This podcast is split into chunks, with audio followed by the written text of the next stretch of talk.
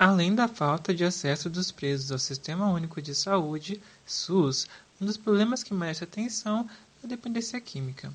Ela é considerada pelo Código Internacional de Doenças, o CID, como um transtorno mental de comportamento devido ao uso de substâncias psicoativas.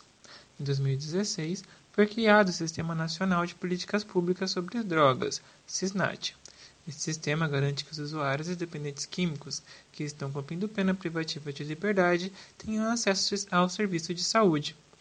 De acordo com a psicóloga Thais Francine de Rezende, mestre em gerontologia e especialista em reabilitação neuropsicológica pela UFSCar, é necessária uma atenção especial à dependência química essa questão do tratamento da dependência química tem que ser encarada como um tratamento de saúde que é essencial para que esse indivíduo consiga se ressocializar, especialmente aqueles que foram presos por delitos relacionados ao abuso de substâncias ou ao tráfico, que é muito comum entre mulheres, por exemplo. Rezende explica como o sistema prisional brasileiro funciona em relação à reabilitação do indivíduo. A gente percebe que a prisão é muito mais punitiva do que tem realmente o objetivo de ressocializar, reintegrar aquela pessoa.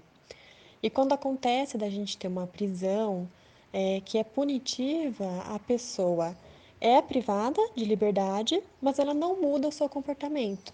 E complementa.